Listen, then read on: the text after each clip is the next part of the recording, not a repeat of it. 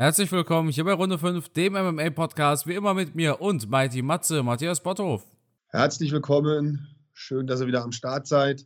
Toll, dass ihr auch bei dieser Podcast-Folge wieder unseren lieblichen Stimmen lauschen wollt.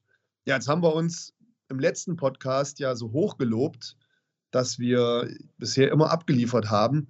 Und diese Woche ist es richtig knapp geworden. Es ist heute ein Donnerstag, an dem wir aufnehmen. Das ist eher, nee, ein Freitag. Das ist ein Freitag, Matthias. aber, aber das spiegelt ja schon wieder, wie wir doch unter Stress stehen und wie vollgepackt unsere Woche ist und wie schnell die Zeit vergeht. Unglaublich, oder? Ja, Tatsache. Also ich hatte wirklich das Gefühl, dass vor allem diese Woche, wir haben es ja immer, dass, dass wir dann mittwochs oder dass es donnerstags der eine dann den anderen anschreibt. Ja. Aber diesmal war das so wirklich, ja, so, hä, auf einmal ist es schon Donnerstag, es ist Donnerstagnachmittag schon. Und dann nehmen wir halt jetzt erst heute am Freitag auf, Freitagmittags, 13 Uhr. Aber das führt dann natürlich auch dazu, die Episode kommt direkt danach auf Spotify. Also ich bin mir sicher, um 14.15 Uhr werden es die ersten Leute schon hören. Ja. Haben wir auch nicht gemacht, an einem Freitag aufgenommen. Also öfter mal was Neues, würde ich sagen. Ja. Ja, aber Fakt ist, es ist noch keine Woche ausgefallen. Eben. Ne? Ja, und dann würde ich sagen, starten wir direkt in den heutigen Podcast, denn die lange Durststrecke ist vorbei und da bin ich ja schon wieder froh darüber, dass die Woche so schnell vergangen ist, weil am Wochenende dürfen wir uns auf Kämpfe freuen und eine Nachricht, die mich diese Woche besonders gefreut hat, auf Carsten seiner Instagram-Seite. Wir können es im Fernsehen wieder schauen. Ja. Tatsache, The Zone hat die sogenannte Sportart UFC wieder in das Programm aufgenommen. Wir sehen also, die UFC, naja, also es haben jetzt Peter Sobotta zum Beispiel hat auf Instagram in seiner Story gepostet, dass es für drei Jahre gilt. Die Seite German Fight News hat geschrieben, dass es für drei Jahre gilt. Fighting.de hat einen Instagram-Post, dass es ebenfalls für drei Jahre gilt. The Zone selbst sagt zwar jetzt nichts darüber, es haben aber jetzt verschiedene Quellen, die schon The Zone nahestehen, gesagt, dass es drei Jahre gilt. Ich kann das nicht bestätigen. Ich habe da nicht nachgefragt. Aber ich denke, wir können uns freuen, ja. Ich denke mal, dass The Zone auch über Verträge relativ wenig preisgeben wird. Und ähm, aber wenn das so eingefleischte Experten da posten, dann könnte da schon was dran sein. Also auf alle Fälle für uns als, als Fan, als Zuschauer natürlich eine super Sache. Und hoffen wir mal, dass es drei Jahre sind. Dann sind wir noch die nächsten drei Jahre erstmal glücklich, was unsere Nächte von Samstag auf Sonntag betrifft. Ja, auf jeden Fall. Wir haben jetzt kommendes Wochenende, also jetzt morgen Abend schon ein UFC-Event. Live ab 1 Uhr. Um 1 Uhr geht's los. Und ja, Matthias, ich bin ja ehrlich, ich habe mir gerade die Fightcard angeguckt. Ja, eigentlich ein bisschen durchwachsen, ne? Also dafür, dass wir jetzt einen Monat Pause hatten. Co-Main Event Chase Sherman gegen Jake Collier. Chase Sherman steht 15 zu 8. Äh, Jake Collier 12 zu 6. Das ist äh, schon eine Ansage, die Bilanzen. Ansonsten, ich lese mal die Fightcard vor. Wir haben ansonsten noch Brandon Royval gegen Rogerio Bontorin, Kathleen Chukagian gegen Jennifer Meyer, Dakota Bush gegen Vyacheslav Boschev und Joanderson Brito gegen Bill Algeo. Ähm, lass mich was Positives sagen. Wir ja. haben endlich wieder Kämpfe und Natürlich muss auch die UFC erstmal langsam da reinstarten. Vielleicht wollen die mich oder uns etwas sanft auf die bevorstehenden Kämpfe vorbereiten. Aber wir haben es in der Vergangenheit ja auch oft schon gehabt, dass wir Fight Night Veranstaltungen hatten, die auf den ersten Blick nicht so rübergekommen sind. Wenn man sie dann aber geschaut hat, hat man gedacht, wow, ein Kampf besser als der andere. Und vielleicht haben wir auch in diesem Fall wieder so eine Überraschung. Und der Main Event unsere Skikatze und der Kater, ähm, also die beiden, das sind natürlich zwei Hammerfighter. Ja, ganz klar. Und da hast du natürlich vollkommen recht. Die, meistens gibt es die besten Knockouts und so weiter nicht bei den dicken Pay-Per-Views, sondern das sind dann die unscheinbaren Kämpfer. Das ist mal auf den Prelims, dass da mal was passiert, mal auf der Maincard von einer unscheinbaren UFC Fight Night. Aber ich sage das auch immer gerne, bei so einem Pay-Per-View guckt jeder zu. Ne? Und gerade wenn Leute jetzt auf einer Fight Night die Möglichkeit haben, diesen Sprung vielleicht zu schaffen von einem Fight Night Kämpfer zu einem Pay-Per-View Kämpfer, die wollen sich ja beweisen. Weißt du? Ja, genau. Die wollen ja. ja zeigen, pass mal auf, Dana, hier, ich bin dein Mann. Und da kann es schon sein, dass es manchmal diese Rohdiamanten gibt. Ne? Ich meine, ich bin mir sicher, Matthias, wir, wir haben bei den Fight Nights jetzt diese Fighter, wo wir in sechs, sieben Jahren sagen, boah, guck mal, der ist Champion geworden. Guck dir zum Beispiel einen Max Holloway an oder einen Dustin Poirier. Wo waren die denn 2012? Die waren ja auch in den Fight Nights, teilweise in den Prelims oder einen Charles Oliveira. Und guck mal, die haben ja fast zehn Jahre gebraucht. Bin mir sicher, wir haben jetzt schon diese Fighter, da sagen wir in vielen, vielen Jahren, ja, guck mal, damals, ich, ich erinnere mich noch an die Fight Night. Keita gegen Chikatsu und da hat er in den Prelims gekämpft, der eine. Ja, also, ich denke auch, dass die Kämpfer es quasi verdient haben, dass man ihnen zuschaut. Ich verstehe es aber auch, wenn man nicht bis, bis um 4 Uhr morgens wach bleiben will dafür. Ne? Da bin ich auch ehrlich. Ja, aber ich bin halt da einfach ein Freak und ich liebe einfach Kämpfe. Und für mich ist es oftmals auch uninteressant, ob da jetzt der Kämpfer Connor heißt oder Usman oder so. Ich liebe es einfach generell, Kämpfe zu schauen. Und deswegen bin ich halt einfach happy, dass am Wochenende wieder Kämpfe stattfinden.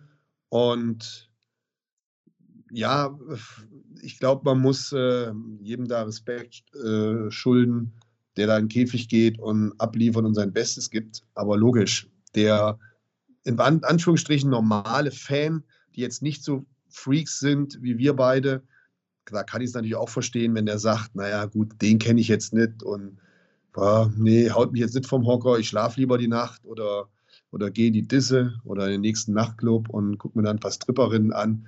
Es gibt ja auch noch andere Aktivitäten, die man nachts machen kann. Vielleicht auch einfach mal schlafen, damit man am Wochenende ausgeruht ist und am Montag wieder an die Arbeit kann. Da gibt es viele Gründe. Aber letztendlich auch vollkommen egal. Es bleibt ja jedem selbst überlassen. Ich bin einfach froh, dass wir auch die Fight Night Veranstaltungen ja, für für ein schmales Geld auf The Zone gucken können. Und du hast es, glaube ich, in, in einem Beitrag von dir schon sehr transparent dargestellt, dass in den USA die Kämpfe natürlich wesentlich teurer sind, also für die Zuschauer. Ja. ja. Und wir hier in Deutschland da echt verwöhnt sind und ja spottbillig wegkommen von der ganzen Sache. Ne? Ja, eben. Also selbst wenn wir die Pay-per-Views kaufen müssten, das wären dann immer noch 300 Euro im Jahr. Das ist immer noch dreimal so wenig wie in den USA. Ja gut, Bock drauf hätte ich ja trotzdem nicht, ne? Es ist dann, also ich denke, dann würde ich auch nicht mehr ausnahmslos jeden Pay-per-View gucken. Mhm. So ein Pay-per-View, wo dann Shevchenko gegen Lauren Murphy im Main-Event ist, den ziehe ich mir dann nicht mehr rein für 30 Euro, weißt du? Aber wir haben das Problem ja zum Glück nicht. Eben. Wollen wir nicht abschweifen. Und ähm, kommen wir einfach nochmal zum, zum Kampf. Äh, zwei super Kämpfer, spannende Kämpfer, die in der Vergangenheit immer mega abgeliefert haben. Finde ich. Ja, ich meine, Calvin Cater, das Problem ist, Calvin Cater hat das, ist in einer sehr schwierigen Position. Er hat gut performt gegen Jeremy Stevens, er hat gewonnen gegen Dan Eagle, er hat gut ausgesehen gegen Sabit und wäre der Kampf mehr als drei Runden gegangen, hätte er wahrscheinlich auch gegen Sabit gewonnen. Also Calvin Cater ist ein super guter Fighter. Aber dann wird er da, knapp ein Jahr ist es her, 16. Januar 2021, mhm. da wird er da von Max Holloway verprügelt. Eine so einseitige Geschichte hat man ja schon lange nicht mehr gesehen. Das war mein Drucker, Entschuldigung. Alles gut. Eine so einseitige Geschichte hat man ja schon lange nicht mehr gesehen. Und was wir, woran wir uns jetzt erinnern, ist nicht, ja, Calvin Cater, der sah doch gut aus gegen Dan Ige und Jeremy Stevens, sondern, ach, Calvin Cater ist doch der, der von Max Holloway da zusammengeschlagen worden ist, über fünf Runden hinweg. Ich finde das ein bisschen schade. Also, 80% glaube ich stimmen jetzt für Giga Chikatze. Und natürlich ja, ist das den, gut. Entschuldigung, den ich übrigens auch gehöre. Ja, aber unterschätzt mir einen Calvin Cater nicht. Ich meine, ich bin ehrlich, Chikatze hat gegen Edson Barbosa gewonnen, gegen Cap Swanson, hat zwei wirklich gute Siege hinter sich, ne? Und hat letztes Jahr auch zweimal gekämpft. 2020 hat er viermal gekämpft. Ne? Also er ist super mhm. aktiv. Der hat jetzt in den letzten zwei Jahren im Endeffekt sechs Kämpfe. Das ist eine gute Quote. Und ja, und die letzten Kämpfe alle durch TKO gewonnen, ja, ne? Oder ja. oh, wie auch immer. Ja, absolut. Äh, okay, ich bin ehrlich. Ich höre jetzt auch zu den 80 Prozent. Ja, wobei ich von den Fähigkeiten beider Kämpfer schon finde, es ist ein relativ ausgeglichenes Match. Aber man hat halt jetzt äh, Shigatse einfach, einfach mehr im Kopf drin und natürlich auch die letzten Kämpfe, wie er abgeliefert hat. Und ähm, deswegen, ja, bin ich halt auch der Meinung, dass er für mich der Favorit, nein, vielleicht nicht der Favorit, aber am Ende der Sieger sein wird. Es ist natürlich nicht immer leicht. Kevin Cater, der auch bekannt ist eher für sein Boxen, der ein gutes Striking zeigt, der trifft ja halt jetzt auf einen Glory Kickboxer, ne? Ja, der kann halt auch unheimlich gut kicken. Ne? Der ja. Cater ist jetzt nicht so der mit der besten Beinarbeit, aber ähm, puh, sein Gegner ist halt einer, der halt wirklich mit Beinen arbeiten kann und dessen Boxen also mit Sicherheit so gut ist wie das von Calvin Cater. Ja. Dementsprechend, äh, ja. Das ist halt die Frage, ne? welche, welche Taktik soll da ein Cater anschlagen? Eigentlich auf dem Boden, ne? Was willst ja, du denn gegen einen Kickboxer machen? Gegen jemand, ja. der seine Gegner bei Glory ausgenockt hat? Hast du vom Prinzip her nur diese eine Möglichkeit, sich mit denen auf einen Kick- und Boxkampf einzulassen? Pff, das Risiko ist verdammt hoch. Vor allem, er hat ja auch ich meine, Enson Barbosa ist ja jetzt auch wirklich ein super Kickboxer. Ja, auf jeden Fall. Wer erinnert sich nicht an diesen Mega-K.O. mit dem gedrehten Fersen-Drehschlag äh, hier, dieses Ding da? Äh, da ein ganz berühmter K.O., den kennst du auch, wo der ja, andere sogar. Wie eine Kerze. Ja, ja, genau. Ja, ja. Also nur das zur Erinnerung. Und, und den hat er, hat er ausgenockt. Also. Ja, Kommt auch noch dazu, dass Chikatze 5 cm mehr Reichweite hat. Ne? Ah, okay, das hatte ich jetzt nicht auf dem Schirm. Ja. Das ist schwierig. Was hältst du eigentlich von Korean Zombie gegen Volkanowski? Ähm, also es wäre eine riesen Überraschung, wenn der Koreaner das Ding gewinnt. Ja. Hättest du also lieber, also, ja?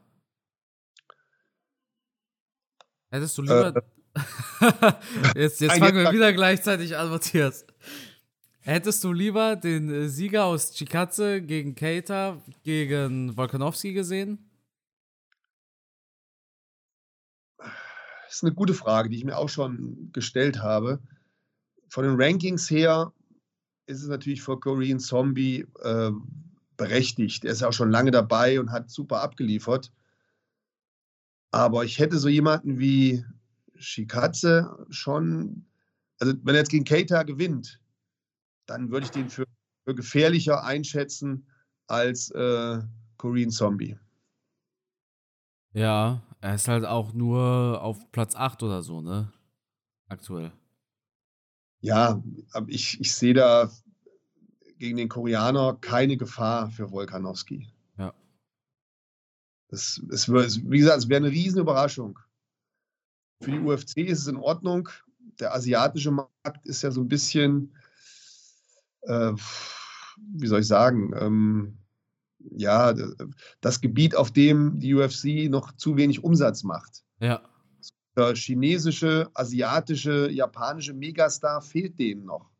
Wenn sie so einen noch hätten, würden die Verkaufszahlen wahrscheinlich auch nochmal hochgehen. Ansonsten haben wir halt, ähm, wie heißt der asiatische Verband? One Championship. Ja. Die grasen halt da drüben so mehr ab und die UFC schafft es nicht so richtig in die, in die asiatische Ecke reinzukommen. Da fehlen halt so ein paar Superstars, wie man die früher bei der Bright hatte. Ja, also es geht. Asien ist halt auch nicht gleich Asien. Weili Zhang ist in ihrer Heimat in China schon eine große Nummer gewesen. Ne? Ja, das war auch eine Riesenbereicherung. Das hat man ja damals auch mitbekommen, wie die eingeschlagen ist bei der UFC ja. und auch in China. Da, das war ja, war ja ein Riesenthema auch damals von der Popularität her von der Frau. Und sowas hätte man halt gern nochmal im männlichen Bereich. Korean Zombie wird das mit, mit Korea nicht schaffen. Mein, ich meine, ähm, Korea ist jetzt auch nicht bekannt dafür, das äh, große Kampfsportland zu sein. Ne? Also ich denke bei, bei Südkorea denke ich eher an Video, Videospielfreaks. Ja, aber Südkorea Japan bekannt für Taekwondo, ne? Ja, also da ist Japan mit der Vergangenheit, mit Pride und so weiter. Ryzen gibt es ja jetzt dort. Also die, sind da schon besser dabei. Aber es gibt keinen so wirklich guten japanischen Fighter. Aber die bleiben auch alle bei Ryzen. Die gehen auch gar nicht in die UFC. Ja, das ist der Punkt. Das ist der Punkt, ja. Ja. Das ist gerade drum. Aber Pride hat natürlich damals super japanische Kämpfer gehabt. Ja, klar. Auch viele aus dem Westen. Ja, ja. Gut, Matthias, deine äh, Abschlussprognose? Ähm, Shikatze gewinnt durch TKO. Ja, ich sag Calvin, also warte, nein, ich muss meine Augen schließen. So, was sehe ich vor mir? Ich sehe ein, ich sehe eine Armbar. Ich sehe eine Armbar in der vierten Runde. Vierte Runde Armbar für Kevin Cater. Auf der anderen Seite, Cater hat noch nie durch K.O. verloren. Das wäre natürlich auch schon Hammer, wenn das. Oder hat er schon mal durch K.O. verloren? Ich weiß gar nicht. Ich müsste also, ich meine, gegen Max Holloway hat er es ausgehalten. Das stimmt, ja, aber Max Holloway ist natürlich auch nicht der harte Puncher. Ich bleib dabei, TKO. Alles klar. Ich sag Finish für Kevin Cater. Es ist realistisch gesehen seine einzige Chance, überhaupt zu gewinnen. Finde ich. Ja, jetzt dreht mein Hundi wieder durch. Und ähm, ich frage mich, was er jetzt hat. Ich schneide es danach raus, keine Sorge. Das ist drin. Die können ruhig wissen, dass wir auch noch ein anderes Leben haben, außer ja, YouTube. Ich kenne sein, Pro kenn sein Problem nicht. Und jetzt, wenn ich jetzt wieder auf den Bildschirm gucke, dann bellt er mich gleich wieder an. Na, ist egal. Wir sind jetzt am Ende ja angekommen. Also, äh, Cater gewinnt durch Submission, wie du gerade gesagt hast. Jo. Ja, dann ist ja alles klar. Dann brauchen unsere Zuhörer jetzt nicht mehr zuzuschauen. Gar nicht mehr einschalten, ne? Ja. genau. Ja, vielen Dank, Leute, fürs Zuhören. Vielen Dank, Matthias, wie immer fürs Dabeisein. Und das Schlusswort, das gehört natürlich dir. Ja, sehr gerne. Liebe Leute, es geht wieder los. Jetzt an jedem Wochenende so ziemlich eine UFC-Veranstaltung. Und wenn unser Podcast heute noch relativ human war und langweilig in Anführungsstrichen. Nächste Woche geht es dann richtig los. Denn dann können wir wieder über das sprechen, was passiert ist. Und wir können über den Schwergewichtskampf schlechthin sprechen. Also nächste Woche müsst ihr unbedingt wieder einschalten, uns zuhören. Ich freue mich drauf. Vielen Dank für heute und bis zum nächsten Mal.